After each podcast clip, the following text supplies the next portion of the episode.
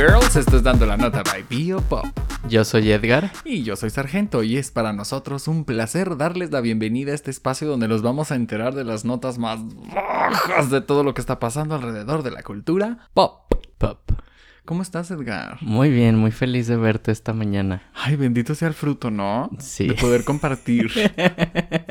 Oye, pues ¿estás listo o qué? Muy listo. Oye, pero antes, antes de que otra cosa pase. Sí, hombre. Ya tenemos que hacer nuestra sección como de updates, así como la de recomendación. Un jingle. A Un ver, ¿cómo estaría bueno que fuera? Updates. Oye, pues bueno. Ya hablamos del gran divorcio, ¿no? De Eric Rubin y de Andreita Legarreta. Besototes a mi hermana. Lo que necesite, aquí estamos, ¿eh? La sombra de mi seno es amplia para cubrirla a ella y a su marido y a todas. Pues ya también platicamos de todo el desmadre, que si el apio, que si sí, que si no. Mira, en mi mente pues no, no pasó, ¿verdad? O sea, Sí. bueno, en la mente de todos eso no pasó. Claro. Pero pues los internautas, eh, muchos creen que sí. Entonces, güey, tírele y tírele mierda al chingado apio. De que tú separaste a Andrea Legarreta.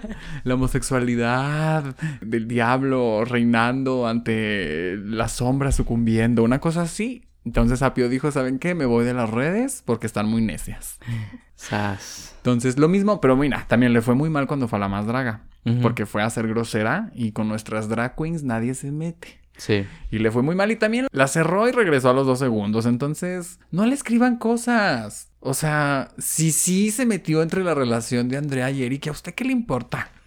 Pues sí. No le escriban cosas al apio. No le deseen la muerte, ¿para qué? Pero pues bueno, long story short, subió un comunicado que yo leí con su voz. ¿Qué decía? Chicos, estoy pues súper estresado con todo esto que está pasando. Párenle a su odio y así, este, me voy a alejar por mi salud mental, chicos. y pues sí, no digo, se vale darse un break, ¿no? Sí, Entonces, totalmente. pues besototes al apio. Ojalá regrese pronto. Saludos. ¿Alguien lo sigue? ¿Lo sigues? No, ¿Qué, qué tuitea o qué publica? O ni idea. Nunca he visto un tweet del apio. Historias del backstage del 90s Pop Tour. Ajá, yo creo. o sí, sí, sí. Fotos de su, de su Yelish. de. Sí, no sé. Sí, un día de spa. Un día de spa, Ah, ¿no? Moviendo los piecitos en el agua, así. Oye, contenido lifestyle. Algo así. sí. Oye, pues bueno, eso por un lado. Y por otro lado, existe un canal que no había yo carburado el nombre, pero se llama N+. Ah, sí. Canal N+. Y No había enamorado tampoco. pues ni yo, güey, pero es una N y un signo de más. N más. Ajá. Güey, pues se me hace que es un canal muy relevante, ¿no? Tanto que ni siquiera nos habíamos dado cuenta de lo mal que está su nombre. Pues es que según yo es como el canal de noticias de Televisa. Y, ¿cómo se llama la empresa que lo compró? Univisión. Pero como para redes. Es que no es Noticieros Televisa, exacto. O sea, como que no tiene mucho nombre, siento. Pero ellas consiguieron la exclusiva y la primera entrevista con Shakira. Shakira. Y perdón, pero la nota es de quien la trabaja y de quien la repite aquí. Entonces, ahí te va. De lo más relevante, bueno, que a mí me pareció lo más relevante. Su hijo hace todo. Su hijo le maneja la carrera. El niño de 8 años le maneja la carrera. Él decidió, mamá, haz con Bizarrap algo. Y Shakira, no, pues sí, así sumisa, Ajá. complaciente de sus mijitos y pues le manejan la carrera. Sí. También le diseña todo con el iPad. Digo que orgullosa no debería de estar porque no está padre. El... No, Resulta- está bonita. Bueno, dicen, dicen que el niño fue el que diseñó el corazón atravesado con, con una, ah, una daga Daga, ajá. para la canción de Monotonía, me parece que fue, Sí. ¿no? Pues esa es el- la portada del single y pues la diseñó este morrito con su iPad. Y pues que chinguen a su madre todos los que estudiaron diseño gráfico, ¿no? Eso dice Shakira. ¿Para qué? Mi hijo lo hace con un iPad y ni modo. Y otra cosa muy importante. Se le cuestionó mucho de la dualidad que levantó entre puntos de vista justo lo que yo dije en su momento, de le estás tirando a una mujer, qué necesidad, o sea, Sí. qué tan, em- no sé, o sea, no le debe nada a Shakira, no, pero es extraño. Y pues se le cuestionó eso. De que, nena, ¿qué onda con, pues con esta polémica que se levantó por ahí en redes? Y se fue por la tangente.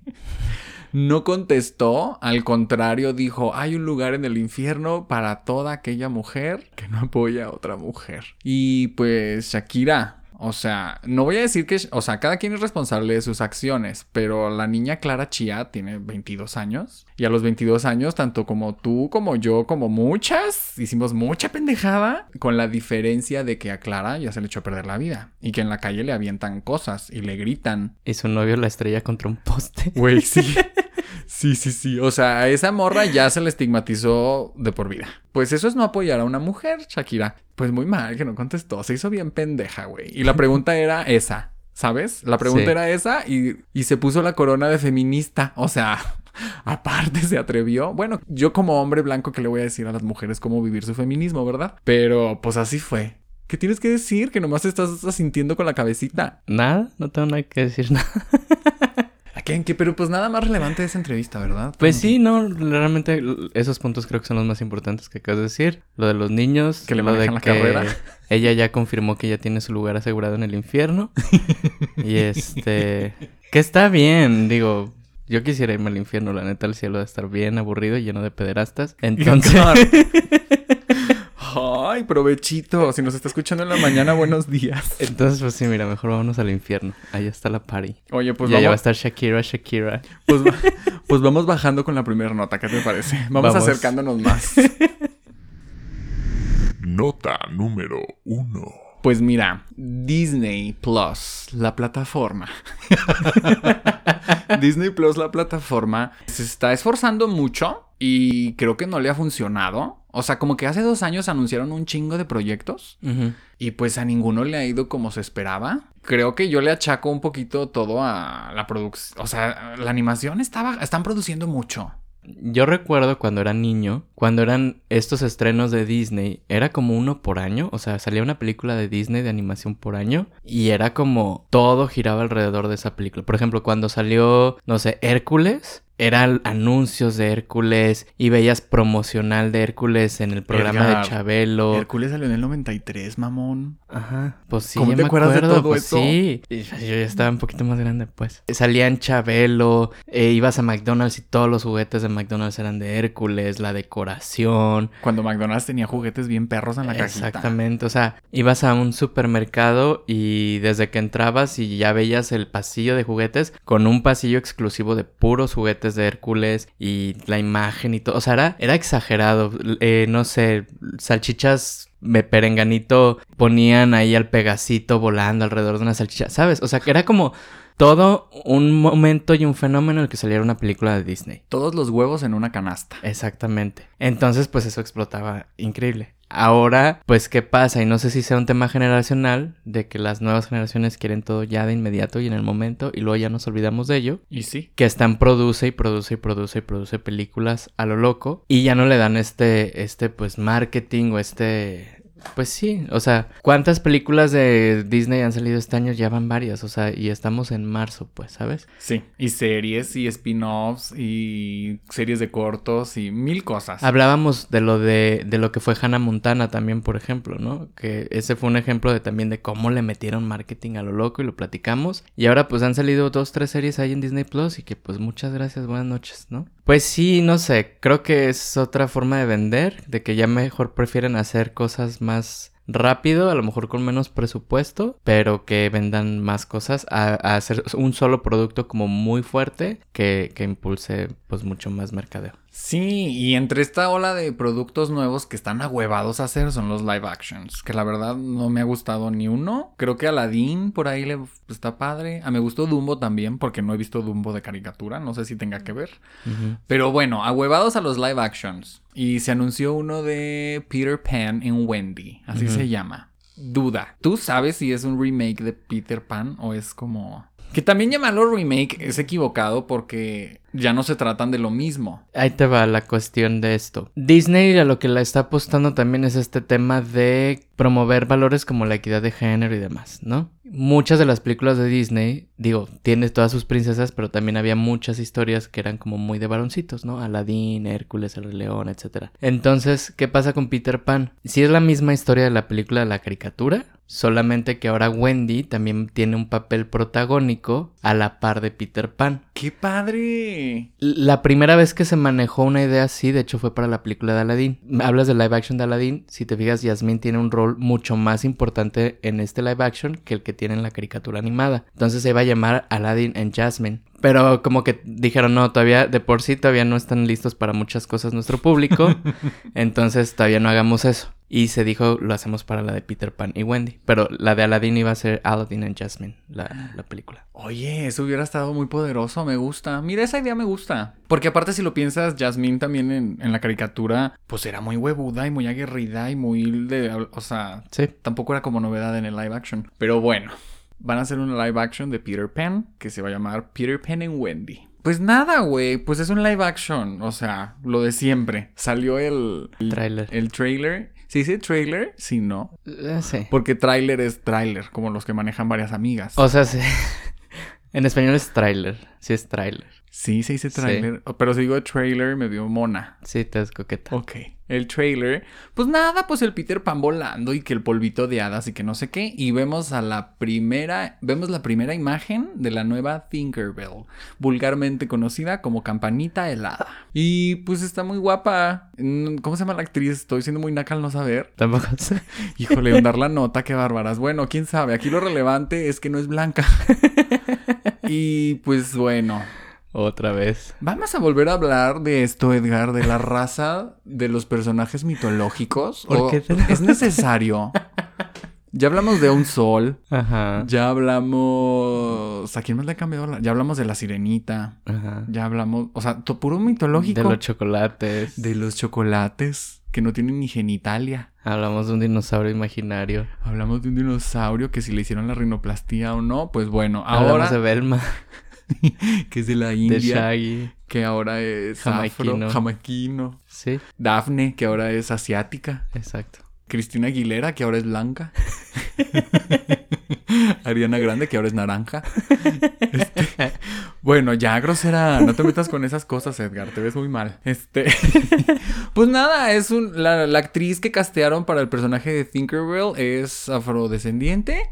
Pues no la hemos visto actuar, no les puedo decir si es una buena Tinkerbell o no. Ok, redes sociales, tendencia Tinkerbell. ¿Por qué nos echan a perder la infancia? Y luego, no sé, los gays o los, la gente tenía muy en mente a una actriz, una rubia de ojos azules. Ajá, sí, no sé quién era. Porque salió disfrazada y todo el mundo de que, güey, está Es igualita. perfecta. Ajá. Güey, ¿cómo le dan el papel a ella mientras teníamos a la Tinkerbell perfecta? Y pues miren, de nuevo vamos a lo mismo. Es, Mi comentario favorito. es un... Déjame decir. El comentario favorito que leí decía: ¿Qué? ¿Nos van a dar ahora Paris Hilton como Pocahontas? Ay. Pues, ah, es que ahí te va. ¿Es relevante que Pocahontas sea indígena? Sí. ¿Por qué? Porque es una historia que va de eso. De la colonización. Ajá. Pues sí es muy relevante. En el caso de Tinkerbell, no. Pues es un nada. No existe. No, existe, no importa. Este, si vas a hacer una película de. De Jesús. Bueno, tampoco existe.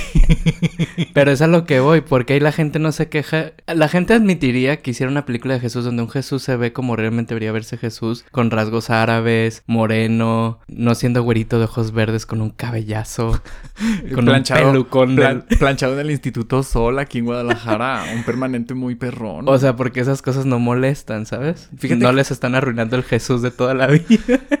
No, fíjate, es un tema porque creo que son flexibles, porque incluso vi una película donde Dios era mujer y era Queen Latifah, algo así. Es que mira, creo que tiene mucho con, con cómo se ven las personas y las oportunidades que hay para esas personas. Es que aquí se excluye a los seres mitológicos, les tengo que decir. O sea, como... Ahí te va. ¿Qué es lo que pasa con la representación trans? A las personas trans no les dan papeles de heterose- Mujeres, De cis. mujeres cisgénero, ajá, de la mamá de Juanita. O sea, no te dan el papel de la mamá de Sherlyn en Camaleones. Y resulta, güey, que suceden proyectos grandes e importantes nominados al Oscar, como la película Transamérica, como la película La chica danesa, y los personajes trans son interpretados por hombres cisgénero y mujeres cisgénero en, en los dos casos, en Transamérica y en... Y heterosexuales. Ah, aparte, que no lo hicieron con mala intención en su momento, ahorita ambos ya reconocen que, que no estuvo bien haberlo hecho, pero esa es la conversación, o sea, no me das el papel de mujer trans ni de mujer cis, entonces no hay oportunidades para mí. Lo mismo está pasando con la ballena, que se le puso mucho maquillaje y mucho CGI al Mucha botarga. Mucha, literal es una botarga al protagonista, que es George de la Selva, siempre se me olvida su nombre, Se me fue el nombre también. nominado al Oscar. Ajá. Y la conversación va de que, güey, pues, ¿por qué no? O sea, a, una- a un actor con un cuerpo plus size de ese estilo, no le das papeles de galán ni de nada. O sea, no le das el rol protagónico. Nunca, a menos de que se trate de una película que vaya de eso. Pues no le das el protagónico y en cuando se trata de cuando quieres representar a una persona como que es una enfermedad Obesidad mórbida. mórbida, ajá. Entonces, como que de ahí va. Pero ¿por qué estoy hablando de eso? No sé. Entonces, es ahí donde debes de respetar cómo se ven las personas. Por eso no hacemos blackface. Cuando, hace- cuando son relevantes, pues, en esos casos. Cuando no son seres mitológicos. Blackface, no te voy a pintar a ti la cara de un tono más oscuro al de tu piel para que interpretes a alguien en Jamaica. Siendo que, pues, güey, pues hay gente que se ve así, dale el personaje a esa persona. De eso va la conversación correcta, por así... Bueno, yo no le voy a decir aquí lo que es correcto y no, pero la conversación despierta a nivel internacional es esta, pero pues un ser mitológico no tiene nada que ver. Pues es que no existe, es imaginario, ¿no? Es imaginario y no afecta la historia. Y mira, voy a decir algo bien fuerte. Facebook. X persona sube foto de su hija disfrazada de Elsa porque es el personaje de moda y la niña no es este blanca. No es noruega, no es nórdica, Ajá. no es vikinga. No, no viene de Arendelle. si la chica no tiene eh, certificado de nacimiento en Arendelle, ay, se les pasó del tueste esa Elsa. O sea, son los primeros comentarios que vemos, que vemos, que vemos, que vemos. Pues ahora ya va a haber sirenitas y ya va a haber campanitas. Ah, no, ya no se llama campanita. Va a haber Tinkerbells que se van a identificar con esa Tinkerbell morena. Entonces, en una fiesta de disfraces ya no nos vamos a evitar el, el, El el comentario. comentario racista. ¿Por qué? Porque una viene basada en el live action y la otra viene en la campanita de toda la vida. Y a todo esto, ¿a quién chingados le gusta la historia de Peter Pan? A mí. No mames, no, Edgar, no. Eso nomás es por darme la contra. A nadie le gusta No, eso. me encanta Peter No Pan, mames, The güey, Lost no, Kids, no, todo, estás sí, loca. sí, sí. Nadie, no, no, no es cierto. Boys. No es cierto. A mí me gusta mucho Peter Pan. Edgar, a nadie le Voy gusta. a hacer algo bien naco. Voy a decir una de mis nacadas de hace muchos años. Mi portada de Facebook, mi primer portada de Facebook, ya ves cuando Facebook empezó a ponerlo de que pongas tu portada Ajá, en tu perfil, era una imagen de Peter Pan. De live action. No, Digo, no, no, de la caricatura del Peter Pan. Bueno, eres uno en un millón, te lo juro. No nos gusta Peter Pan. Bueno, a mí sí, O y a mí sí me emociona que venga el live action de Peter Pan. ¿Qué? Mira, mi comentario era justo de que, güey, a nadie nos gusta Peter Pan. O sea, nomás están quejando de la campanita por necias. Ahora, las películas de Tinkerbell sí me gustan. Ah, ya ves. Las de las de los piratas y la de la bestia de no sé qué, que se intercambian sus poderes. las Porque hay- ya hay un universo de hadas, ¿eh? Sí, ah, y justamente muchos dijeron, es que ¿por qué mejor no pusieron a una de las hadas que aparece como más afroamericana o afrodescendiente en vez de Tinkerbell? O sea, en vez de que en Peter Pan pongan a Tinkerbell, pongan a no sé cómo se llama esta hada. Oh, es que son un chingo y, y cada una, pues sí, son la pelirroja, la morena. A bomboncita, así. la- hay una asiática y así, Ajá. sí, sí, cada una. Entonces tiene- dijeron, si querían cambiarlo, ¿por qué? Pero el pedo es, ¿por qué no quieren que nosotros veamos a Tinkerbell de otro color? Si 50 años la hemos visto rubia. Porque ya, porque sí.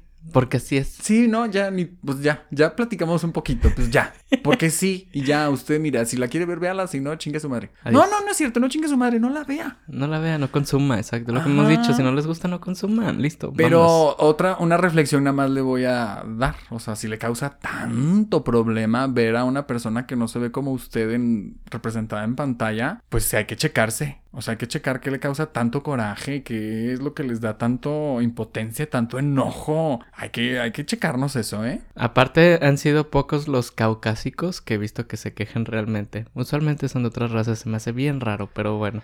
Saludos a todas. Saludos a todas. Este, si le gusta Peter Pan, dígame, porque según yo no nos gusta A a mí nadie. sí me gusta. Es más, encuesta Biopop. Encuesta Biopop. Arre, encuesta de la semana. ¿Le gusta Peter Pan? Ahí va a estar, chequen las historias. Sale, bye. Nota número 2. El episodio pasado de Biopop fue un episodio que realmente teníamos muchas ganas de hacer desde hace mucho tiempo, porque más allá de hablar de un personaje que ha marcado la cultura pop, hablábamos también de todo un movimiento que es el drag, ¿no? De cómo el drag ha ayudado a muchas personas de la comunidad LGBTQ para poder expresarse libremente, para romper estereotipos, romper estigmas en la sociedad, Hacer para, familia. para hacer familia, hacer comunidad. Creación de espacio seguro. Exactamente, ¿no? O sea, realmente es algo que hemos visto en los últimos años muy importante, que ha ido creciendo de manera que hablábamos y hay una convención anual, ¿no? En donde van las familias con los hijos a disfrutar, a divertirse, a eso van. No, oye, y el drag en la comunidad gay, hablo del entretenimiento nocturno, lo sostienen las drag queens. Ya no hay bar que sea cool o que valga la pena ir si no tienen show drag. Sí hay uno, pero luego te digo. Oye, espérate. ya están, ya tienen residencia en Las Vegas, muchas drag queens. Este, aquí en México hay un show, hay dos shows importantes. Sí. Ay, voy a dar los nombres de uno, no. Uno lo produce gente muy homofóbica y otro es, se llama Perras del Mal, que son cuatro chicas. Ay, creo que. Sofía Jiménez. Ay, no quiero decir mal los nombres, pero creo que Sofía Jiménez, Rudy Reyes, Raga Diamante. Miss Tabú y está invitada especial Sirena se llama. Entonces estas chicas traen un espectáculo, ay decir espectaculote, pero también espectaculazo también eh, en teatros. O sea, el drag ya, ya salió del underground, ya... Está el musical de Mentidrags, Ándale, qué buen ejemplo, qué buen ejemplo que es también. una adaptación de mentiras con personajes de drag queen. Digo que ahí hubo mucha polémica porque son actores disfrazados de mujer. Realmente no son drag queens. Ajá, Hubo sí. una conversación ahí, pero pues también las drag queens que estaban haciendo la de pedo no tenían las credenciales para cantar como ellos. No, y a lo que vamos es, lo están haciendo porque saben también que es un movimiento y un mercado ahorita que está vendiendo mucho, ¿no? Y son parte de la comunidad LGBTIQ más todos los del Ajá. cast. Entonces también pues, arre, está bien. El drag ha tenido un impacto cultural muy importante en los últimos años. Lo vemos positivo por muchas, muchos motivos que explicamos en el episodio de RuPaul. Vaya a escucharlo si no lo ha escuchado. Temporada 2. Temporada 2, episodio 9.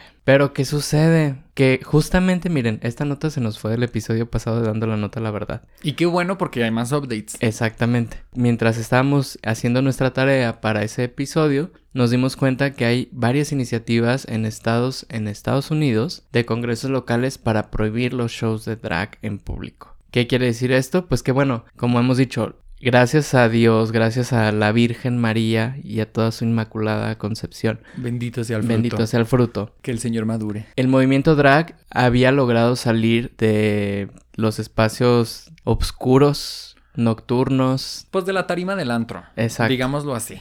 Para llegar a otros escenarios. Justamente ya lo dijimos, teatro, películas. Vegas, residencia. Vegas, residencias, convenciones familiares. En Estados Unidos está padrísimo y aquí ya en México ha empezado a, ver- a hacerse también los brunch Ah, claro. eh, con drag queens que son entretenidísimos y no han ido. Imitadoras. Vayan, vayan, se van a divertir mucho. Pues todo esto ya dijeron que siempre no, que no nos gusta la familia conservadora, panista, del movimiento por la familia. Que nuestros niños están expuestos a esa perversión, no está bien. Entonces hay muchos proyectos de ley en Estados Unidos para que los espectáculos drag públicos sean eh, prohibidos. Para que no lleguen a los niños, porque son un mal ejemplo para ellos. Tristemente, ya se aprobó el primero. El primer estado ya, ya hay un estado en Estados Unidos que prohíbe esto oficialmente. Se trata del estado de Tennessee, Ven porque le tengo idea a Miley Cyrus. de donde es Miley Cyrus, donde creció la carrera artística de todo el country de Estados Unidos, de Dolly Parton, de Taylor Swift. Ay, güey, qué dolor. Entonces ahí ya no se pueden hacer eventos de drag en público. Tiene que ser nuevamente en los espacios solamente exclusivos para adultos, con ciertas restricciones y demás. Pero adivine qué, señora bonita. porque usted es una señora. Y muy bonita. Muy preciosa, muy hermosa. Ese estado, hace menos de dos años, promulgó una ley para que la gente pueda portar armas ya sin necesidad de tener una licencia para portar armas. En Walmart las venden. Las venden en Walmart, las venden en el Target, las venden en O sea, las encaja, farmacias Guadalajara. Encaja, encaja de que, oye, me da una de esas. Me llevaron unos chicles. Dos paquetes de nocturnas y una revólver de esas. ¿Así se llama una pistola? Sí. Sí, ay, qué, qué heterosexual fui.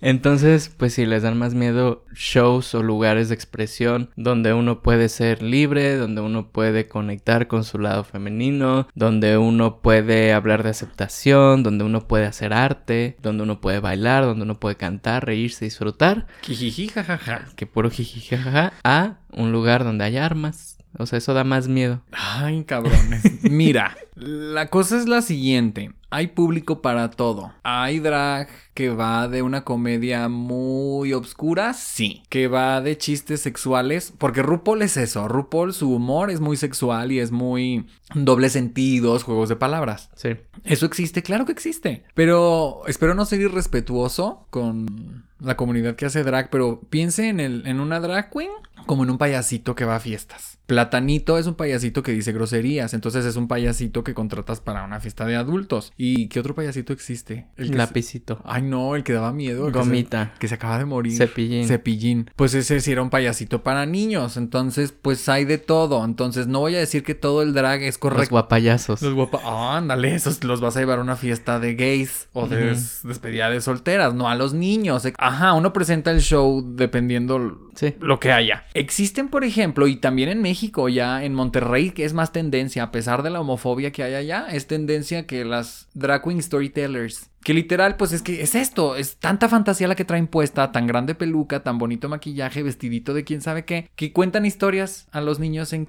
en primarias. Sí. Que fue una iniciativa muy, muy criticada y también muy polémica por lo mismo de ¿por qué hay drag queens? Ahora, gente, el- los shows drags a los que tienen acceso niños son este tipo de cosas que les cuento. Sí. Que cuentan historias, que pues contenido para niños. Teatro infantil. Ajá, y eso es lo que están baneando. Eso es lo que están baneando. O sea, porque nunca hubo shows triple X con donde había drag queens en- involucradas en medio de una plaza pública. No, para nada. O sea, los niños, el- si hay show drag para niños es un espectáculo enfocado a niños. Entonces, si el contenido no es lascivo, ofensivo o cargado de sexualidad, ¿Cuál es el esta que- ley de qué está en, en contra de qué está. O sea, es homofobia. Sí. Es homofobia. O sea, es. No queremos que haya un nombre disfrazado de algo que no es. Porque eso va a confundir a los niños y los va a hacer gays a todos. Tennessee, muy mal, hermosa. Sí, muchos empezaron a decir que era un tema de que no era nada más una prohibición contra las drags, sino contra cualquier espectáculo con connotaciones sexuales, ¿no? Y que esto incluía, por ejemplo, a los gogos, cosa que se me hace muy chistosa. Y te decía hace rato, bebé, o sea, ¿qué pedo con el gogo de Megacable, por ejemplo? O sea, se nos hace muy normal ver tal cual en la plaza pública que de tu elección de tu municipio A un hombre muy delicioso. a un hombre mamadísimo en un enterizo de megacable Un payasito. haciendo un baile pues muy lascivo Tampoco si te quieres es escandalizar Ajá, ajá, sí. si te quieres escandalizar y eso es muy normal pero si ese hombre estuviera vestido en drag ahí sí ya no nos gustaría No, y aparte, de nuevo, los hombres son lo de menos. Si es para que consuman los heterosexuales, ahí están las porristas de la NFL, todas en putifalda. chicas tecate Ajá, güey, toda la vida chicas tecate. Y eso no creo que nada más suceda en México, que son estas, igual que el chico megacable.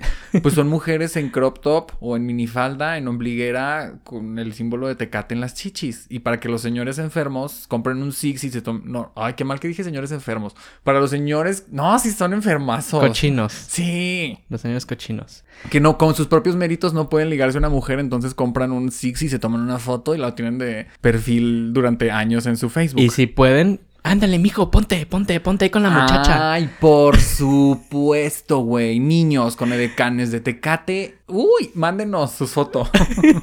Usted tiene una, niño de los 90. ándale mijo ponte ahí con la muchacha ándale Ajá, pero pues que no se trate de un vato Pues es que de verdad, por eso digo yo, un payasito. O Sí. sea, ahí les van la botarga. Uy, a ver, a ver si Tennessee no hace algo al respecto si escucha este podcast. La botarga de Mickey, anatómicamente Mickey no puede ser un varón. No es un Se hombre. necesita un cuerpo de. Ay. Pues se necesitan proporciones, ajá, específicas. Por lo general lo hace una mujer. Miren, yo soy chaparro, muy chaparro. Mickey es más chaparrito que yo. Y yo soy muy chaparro y soy más alto que Edgar. Entonces imagínense. Ajá, entonces, pues, ¿está haciendo drag una mujer? O sea, Tennessee, ¿qué vamos a hacer? ¿Cómo que una mujer está representando al ratón varón más importante del mundo? Va a ser ilegal. Ya no van a tener Disney Tennessee. Ay, güey, pues no sé, todo esto me da... Pues sí me da tristeza porque, insisto, a veces siento que vamos avanzando, pero la corrección política no sé qué tanto esté surtiendo efecto, Joto. O sea, siento que está por encimita. Ahorita ya no pueden decir cosas groseras, homofóbicas, racistas, ah, gritándolo, pero se lo están guardando el odio y va a explotar en algún momento. Creo que esa va a ser la... Ojalá que no, pero... Sí, y pónganse a trabajar en... O sea, ¿neta será un problema tan grande para Estados Unidos que haya drags en las calles? Güey, ve lo que estás diciendo de las pistolas, Joto. ¿Cuántas balaceras? Diario, o sea, hay un tiroteo diario, diario. Por lo menos uno en Estados Unidos. Because we are free. Y es... Ajá, y Ese es- es el... Ese es el... Ajá, y, y- y ya pónganse a trabajar, cabrones. O sea, neta, hagan cosas importantes. Fíjate, ayer, digo, lo voy a meter nada más porque sigo con un perro coraje atorado. Pero, güey, ayer estaba escuchando a una chica en otro podcast que decía, güey, estoy también bien emperrada porque conocí a una mujer indígena que es senadora de la República y decía, llevo dos años tratando de empujar una ley para evitar que niñas, en el, sobre todo en el sur de México, eh, sean vendidas por guajolotes o sean intercambiadas por cosas. O sea, es real Sí, que sí. en México pasa que las niñas se venden por cosas, ¿no? En- y esa ley entonces se detuvo en su aprobación porque el presidente salió a decir de que no, pues son usos y costumbres. Esa pendejada. Y dice, y me da un perro coraje que habiendo, que esa ley está ahí literalmente para que alguien diga, oigan, ya vamos a discutir esto, tenemos que hablarlo, tenemos que votarlo. No, güey, ahora resulta que ya tenemos el Día Nacional del Frijol, que esa fue su última votación en el Senado. O sea, güey, hay cosas más importantes y estamos enfocándonos en los putos frijoles, en Oye. las putas drag queens, con todo respeto. O sea, qué pedo. ¿Y cómo vamos a conmemorar el Día del Frijol? No sé, güey, o sea, ya tenemos Día Nacional del Frijol. Anaí va a ser un frijoladas para todo México. Ándale. o sea, y justo hay propuestas de ley para que el taco de canasta tenga denominación de origen, para que el chile no sé qué vergas esté reconocido que solamente Tabasco. O sea, güey, neta, hay cosas mucho más serias, más importantes que enfocarnos en esto. Hagamos, prioricemos poquito, ¿no? Creo yo. Ay, mira, es que yo soy la primera en decir que todas las causas son importantes. Porque si salgo yo a decir, güey, este, los derechos LGBT, salen a decirme, no, los perritos en la calle y la gente, no, los niños en África. O sea, Sí. o sea, a cada quien dependiendo de sus prioridades hay cosas más importantes que otras, pero cuando no estamos hablando de derechos humanos, sí podemos prescindir del día del frijol para checar lo de los guajolotes, Exacto. ¿sabes? Sí. Qué fuerte. Pues cosas ridículas que pasan y qué bonito que lo estemos documentando y que en 20 años escuchemos este podcast y digamos, Joto. Ve nomás, qué pendejada. En el sur todavía, todavía me podré sacar dos guajolotes y me voy ahí a ofrecerme. a mí mismo, ¿eh? No, Sí, yo sí. a nadie más. Vámonos con un guajolote de Vero Gallardo. Nota número 3. Oye, la última nota. Es triste, pero es muy baja. También. Ay, ¿qué fue que te rías, oye? Cállate. No, no, no. No, para nada. Todo con mucho respeto y con mucho amor para la familia. ¿Tiene familia? Yo creo que sí. Pues a los 89 años de edad, a causa de un paro cardíaco, murió en la Ciudad de México la mundialmente y vulgarmente conocida como la tigresa Irma Serrano. Pasó mejor vida y pues esa es la nota. Vamos a recordar un poquito de. QEPD. Vamos a recordar un poquito de Irma Serrano. ¿Qué sabes de ella? Mira, primero que nada yo pensé que ya estaba muerta. Perdón. Perdón. Y, y vi en Twitter que no era el único que ya que pensaba eso. Es que ya me las... ¿Ubicas cómo sacan a Silvia? A ver, paréntesis. ¿Ubicaste que hubo una obra musical de Caperucita Roja? Silvia Pinal, su Le madre. dieron el papel de la... Edgar, ya. Ya. Así hablaba, ¿no? Pues le dieron un papel a Silvia Pinal, pero güey, o sea, literal la metían como escenografía en silla de ruedas. O sea, ya no digno de que la mujer pues ya disvaría, desvariar, ¿cómo se dice? Desvariaba. Mucho, ya dice cosas muy raras, se le va la... pues, Cuando podía hablar. ya está muy grande. Y pues Irma Serrano, si sabe de los videos que le estoy hablando de Caperucita, a eso me refiero. Pues Irma pues ya se veía, pues ya muy grande. Bueno, es que también qué vida habrá llevado mi tía, ¿verdad? Yo lo que sé fue amante de el presidente Gustavo Díaz Ordaz. No te voy a permitir que hagas esto. Vamos a hablar de su trabajo primero. Ah, ok.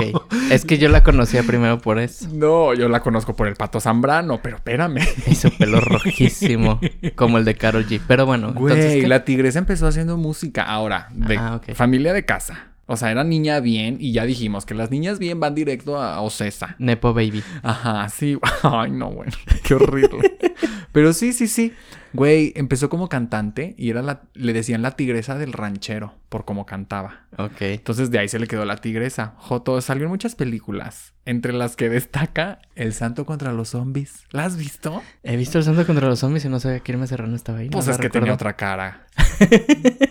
Sí, no, yo tampoco tengo idea de cómo se veía. Sí, pero sí es un clásico el santo contra los Pues, zombies. güey, ima- imagínate poder decir eso, de que yo salí en esa película. Ahora, también fue pionera. Y déjame decirte que el santo, bueno, las películas del santo fueron un éxito hasta en Estados Unidos, ¿eh? O sea, eran películas súper taquilleras en su momento. La época de oro del cine Sí, sí, mexicano. sí. O sea, sí es un momento. Bueno, esto ya no es época de oro. O sí, No sabe. Joto, este tuvo la primera escena lésbica en una película mexicana al lado de Isela Vega. Te dije que Isela Vega era muy No, y pues- transgresora. Y según yo, pues, pues, más allá que transgresora, pues es hermana, ¿no? Sí, sí, sí. Era, está muerta también ya, ¿verdad? ¿O no? No sé. Gran actriz. Su episodio de Mujeres Asesinas el mejor. Fue diputada. Es verdad, fue Fue diputada. diputada. Y efectivamente anduvo con Gustavo Díaz Ordaz, lo cual ella misma dijo en su biografía cuando la sacó ya años después. Anduve con ese güey y tenía el reloj. Un Sí. reloj muy cabrón que, Que era de. Díaz Ordaz. Y después, El asesino ese. no sé nada de... Sí. Pues yo estaba muy chiquito, ¿sabes? No, ni habías nacido. No, ni habíamos nacido, güey. Fue en el 68. Y tú ya, tú No. ya bien peluda. No, yo no, yo no existía en este ¿Y por qué te sabes ese chisme? Porque- ¿Qué hizo Díaz Ordaz? A ver, danos una clase de historia breve. Díaz Ordaz es infame y conocido por... Trajo los Juegos Olímpicos a México, los primeros Juegos Olímpicos de México. Ajá. Creo que los únicos, de hecho, en el 68. Pero también es responsable de la matanza de Tlatelolco, la matanza de estudiantes. 2 de octubre. 2 de octubre, No no, se se, olvida. olvida. Él era el presidente. en Sí se me olvidó tiempos. ahorita, pero no se olvida. Él era, ah, ok, Él ok, era. asesino. Ok, sí, sí, sí. ¿Está muerto? ¿Está vivo? Está muerto, muy muerto. No sé si en el cielo o en el infierno. No, pero no, no, no, no. Bueno, Ya no sé. en el calabozo con Abril anda. Güey, Abril está con Díaz Ordaz en el calabozo y hay que sacarla. Eh, corre peligro. A ver si pronto vemos. Este, y bueno, después de. Pues sí, por lo que la conocemos. Más la K, la raza. Güey, a ver. Se hizo famoso un programa que se llamaba Big Brother. Big Brother, pues ya sabemos, ¿no? Meten a desconocidos en una casa, se hacen amigas y gana el más. Pues el que el mejor. El Hace gran hermano. el que se gane. El gran hermano gana, ¿no? Pues de ahí salió un personaje que se llamaba el pato. El pato Zambrano. Patricio Zambrano. Y no me pregunten cómo terminó en brazos de la tigresa. Y él dice que él, que no cogían, pero que la ayudaba, pero era todo muy turbio, era todo muy turbio. Y luego a esta, a esta triada se sumó Poncho de Nigris. Entonces, pues era como la Sugar Mommy, ¿no? La tigresa era la Sugar de, de Poncho de Nigris y del Pato Zambrano.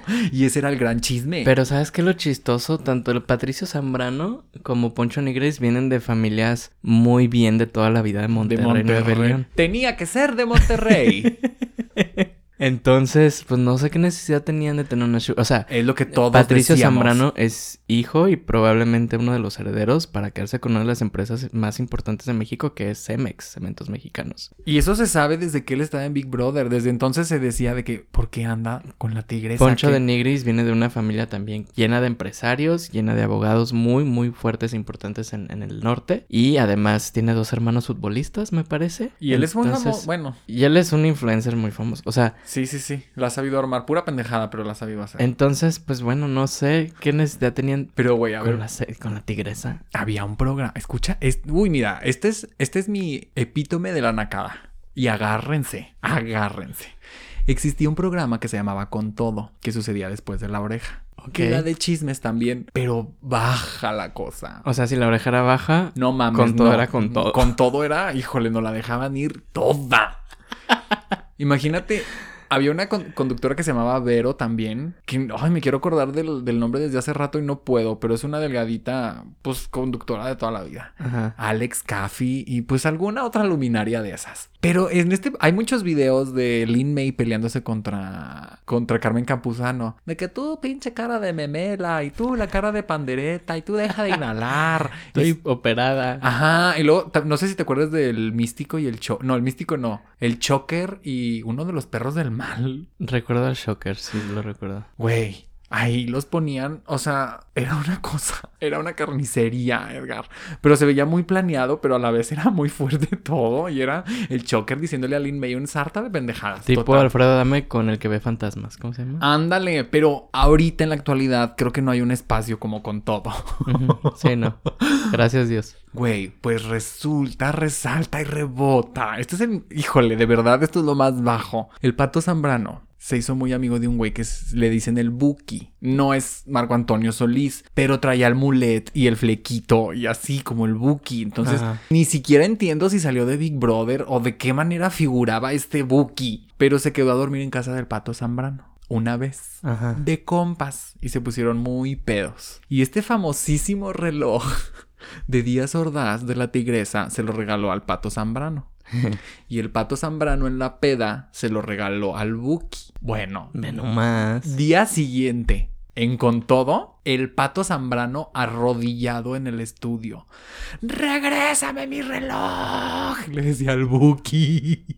Qué pedo. peleándose por el reloj de Irma Serrano y era, no, no te voy a regresar nada, tú me lo regalaste y no, no te lo regalé y mi reloj, y mi reloj, y Irma para mí me va a matar. Güey, teniendo esta discusión en un programa en vivo, ay, no, no, no, les voy a dejar clips de este momentazo que le debemos a Irma Serrano en paz descanse. Algo más que tengamos que decir de ella. Su pela Ah, claro, el tinte de Talina. inspiró a Carol G, insisto. Sí, ahorita ya, ya, son- ya éramos pelito negro. Pues sí. Uy, pero la ceja de la tigresa, sí. La oh, ceja. Esas eran cejas, verga. No sé, yo siempre tenía curiosidad de saber cómo olía la tigresa. Ay, Edgar. Porque traía muchas cosas encima y decía, ay, eso no se ve como que lo han lavado en 20 años. Pero pues bueno, que en paz descanse, Henry. Ve, ve lo que acabas de decir, pero que en paz descanse.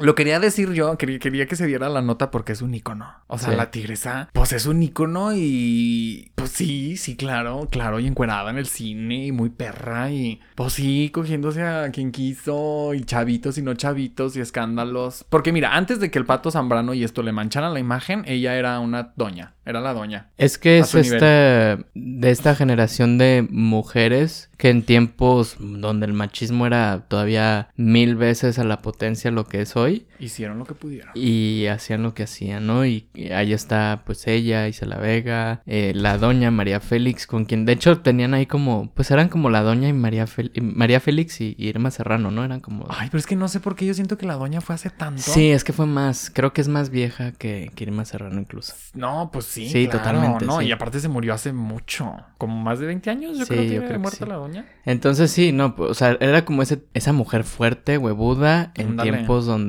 pues eso... En tiempos de hombres. En tiempos muy de hombres. Todavía más de hombres, entonces sí. Pues besotes a la familia. Pronta resignación. La tigresa, un ícono. Le vamos, Oye, a, le oye, vamos a subir su foto de en paz descanse. Patricio Zambrano se ha pronunciado, ha dicho algo al respecto. ¿No? No, todavía no. O bueno, no que yo sepa. Bueno, No he visto nada. Vamos a estar al pendiente, sí. Va, Ay, qué raro. raro. Bueno, ya, ya, ya. Que en paz descanse la señora. besotes. Vamos a recordarla en El Santo contra los Zombies. Ahí está. Ahí está. Recomendaciones. Muy bien, Edgar, vámonos con tu recomendación en 3, 2, 1. Hoy voy a ser Sargento Dan y les voy a recomendar una caricatura. Ay, me encanta ver. No, es que de hecho lo mencioné en un episodio recientemente. Eh, ah, en el de Miley Cyrus mencioné esta caricatura y no y quería darme la oportunidad de hablar un poquito más de ello y recomendárselos. Hay una serie en Disney Plus, la plataforma, sobre este personaje Baymax, que conocimos en la película animada Grand Hero 6. Muy bonita película. ¿Cómo se llama en español? Grandes héroes. Grandes héroes. Ajá. Pues Baymax es este robot con inteligencia artificial De que inflable. inflable que está encargado pues de cuidar la salud de las personas que lo rodean, ¿no? Y sacaron una serie, son creo como seis u ocho capítulos, son cortos, son capítulos que duran menos de 10 minutos me parece, y tratan de que Baymax pues anda por la vida caminando en San Fran, Tokio, Me encanta San Fran Tokio. Me mama el concepto. que de hecho Disney California Adventure va a tener ahí su sección de San Fran, Tokio, Güey, qué fantasía. ¿verdad? Que literal San Francisco y Tokio combinados. Combinados, exactamente. Entonces Baymax anda por San Fran, Tokio y encuentra personas que necesitan ayuda con problemas de salud y pues va y los asiste, pero de una manera muy graciosa, muy divertida como lo es Baymax y como es todo este tema. Pero tiene temas bien interesantes porque, insisto, Baymax pues se encarga de cuidar la salud, entonces se habla mucho de salud mental. Baymax eh, ayuda y enseña cómo tratar... terapia. Sí, cómo tratar temas de ansiedad, cómo tratar tema- temas de fobias, temas de traumas eh, psicológicos y de una manera que, pues, o sea, yo mientras lo veía decía, ¿es para niños o no es para niños? O no sé, pero qué bueno porque está mandando un mensaje muy interesante de esto también es tu salud, esto también hay que cuidarlo y esto lo puedes tratar y superar de una manera muy fácil, muy sencilla, yo te puedo ayudar, ¿no? Así lo hace Baymax. Hablan del tema de la menstruación, por eso lo mencionaba en el, en el capítulo de Hannah Montana, de Miley Cyrus. Cuando era Hannah Montana, Es correcto. habla y explica muy bien de qué es la menstruación, de por qué pasa, de por qué esto no debe ser una experiencia traumatizante para ti, niña de 12, 13, 14 años. Entonces, está padre, o sea, es como esas animaciones que, que son divertidas, son entretenidas de ver, son muy ligeras, duran 10 minutos, pero que te dejan un mensaje. Eres señora del mensaje. Felicidades, bienvenida. Entonces vayan a verlo, se van a entretener y creo que es de esas series también que si en algún momento del día estás down, estás, no sé, te sientes malito de tus nervios, lo que sea, es de esas series que te relajan, que te ayudan a, a soltar esas cosas negativas y irte feliz. Entonces vayan a ver Baymax en Disney Plus, la plataforma. Muchas gracias por esa caricatura. Esta sí te la voy a tomar la palabra. Porque justo le estaba diciendo a Edgar que intenté ver una recomendación suya, la de... El año de mi graduación. Y no pude por el inglés. Qué Se me hizo bien complicado. Y como Qué que no entendía las referencias. Y en español, pues no. Pero bueno, mira, esta caricatura ya sabes que sí. Yo les voy a... re- Ahora ya me voy a poner en moderna. les voy a recomendar una serie. Es de Netflix. Esta serie está basada... No sé si en un anime, en un manga, no sé qué sea lo correcto. Pero pues en una caricatura asiática. Y pues sucede en Japón esta historia. Imagínense. Es que va mucho como el los juegos del calamar. Están unos chavitos en Tokio, muy perritas. Ajá. No en San Fran, Tokio. En Tokio, el, el normal. en, Es real. Ajá, el regular. Y ahí andan corriendo y cotorreando, jijiji, jajaja. En eso entran al baño y salen y desapareció todo el mundo en Tokio. Solamente quedan ellos tres. Y les empiezan a llegar mensajes a, ra- a través de pantallas. Ah, porque la tecnología está muerta. Es como un mundo postapocalíptico. Ajá. De que tienen que jugar unos juegos para sobrevivir. Porque tienen una visa. O sea, en cuanto tú llegas a este mundo, apareces en él de la nada, tienes una visa. Entonces puedes vivir ahí tres días. Y tienes que jugar juegos para ganar más días. Ok. Pero pues son juegos súper sangrientos, súper sanguinarios, súper... El juego del calamar, el juego del miedo, de mata el de al lado, Ajá. ¿sabes? O sea, no me gusta la violencia, no, pero cuando el contenido es tan gore y así ya se me hace como ridículo y, y, pues lo tolero muy bien. Ay, qué mal. Tolero muy bien esa violencia. No, pero se los juro que detrás... de- Son dos temporadas únicamente. Tengo Ajá. entendido que ahí acaba la historia del manga, pero a mí me pareció que quedó un poquito abierta. La segunda temporada estrenó hace dos meses máximo. Gran, ¿Cuál es? gran... Ah, no he dicho el nombre. No, pendeja. y así de aquí esperando como estúpida a ver a qué hora lo dices. Alice in Borderline. Ok, ok. Entonces, no sabes qué está pasando, nunca entiendes. El final de la segunda temporada te explota la cabeza. Está súper padre la justificación de la historia y pues de nuevo habla del... Más allá de lo asqueroso que sea el juego que te pide matar gente, es lo asqueroso que es el ser humano. Ya. Todo el tiempo se trata de eso. Unas reflexiones de vida. ¡Wow! Los japoneses están haciendo muy buena televisión. Muy buena televisión. Ay, pues la, la vez pasada recomendé algo de Corea, ¿no? Ajá. La de los 100 cuerpos o no sé qué. Sí. Vayan a ver Alice in Borderline. Es una asiática. Ah, pues es que te vas a los voy a Japones. Japón. Voy a ir a Japón. ¿Qué hay de cultura pop? ¿Sabes qué? Le dije a mi acompañante, hay que ir a un ¿Qué hay de concierto. cultura pop? No, o sea, me refiero de un artista, un concierto de alguien, ir a un concierto Ah, de alguien Jap- en... De Japón, no sé. No, pues ni yo. De quien sea, de quien sea, nomás para darle la nota. De que fui a ver a la Min Shu Ming o algo así. y aquí están las historias de vean la producción que traía. Mario Bros. Ah, voy a ir al Mario, al Mario Nintendo World. Ya, ¿para qué les estoy presumiendo? Este, vean esta serie. Pokémon. Voy a conocer. Güey, hay un centro Pokémon, hay dos. Sí. Y están bellos. Sí, yo quiero ir a uno de esos. Pues de ahí te mando fotos. Vale, Si las biopoperras quieren contenido Pokémon, les mandamos, claro que sí. muy bien. Alice in Borderline. Vamos a verla entonces. Sí, esa la he querido ver, no la he visto todavía. Está en mi lista ahí de... Güey, te vas a por quedar picadísimo. Es imposible no querer acabar, pero la estás viendo de noche y ya no te quieres dormir porque te deja con una sensación. Rara. Ajá, güey, está muy fuerte. Pues mira, ves un episodio de Alice in Borderline y luego ves un episodio de Baymax y ya, bien. Ándale, y ya después de Baymax a dormir. A dormir, exactamente. Ya, ya que le den una cátedra de cómo quitarse y ponerse la toalla. Por Baymax. Recomendaciones. Oye, pues me hace que hablamos mucho. Sí, probablemente, pero mira, siempre nos gusta hablar mucho y decir tonterías y a la gente le gusta escucharnos al parecer. No, y al equipo de edición le mama también. También le encanta. Sí, aquí. sí, picarle ahí al, al audition. a la Dove Audition, claro que sí. Oye, pues, saluditos aquí no quieres mandar a nadie. A todos.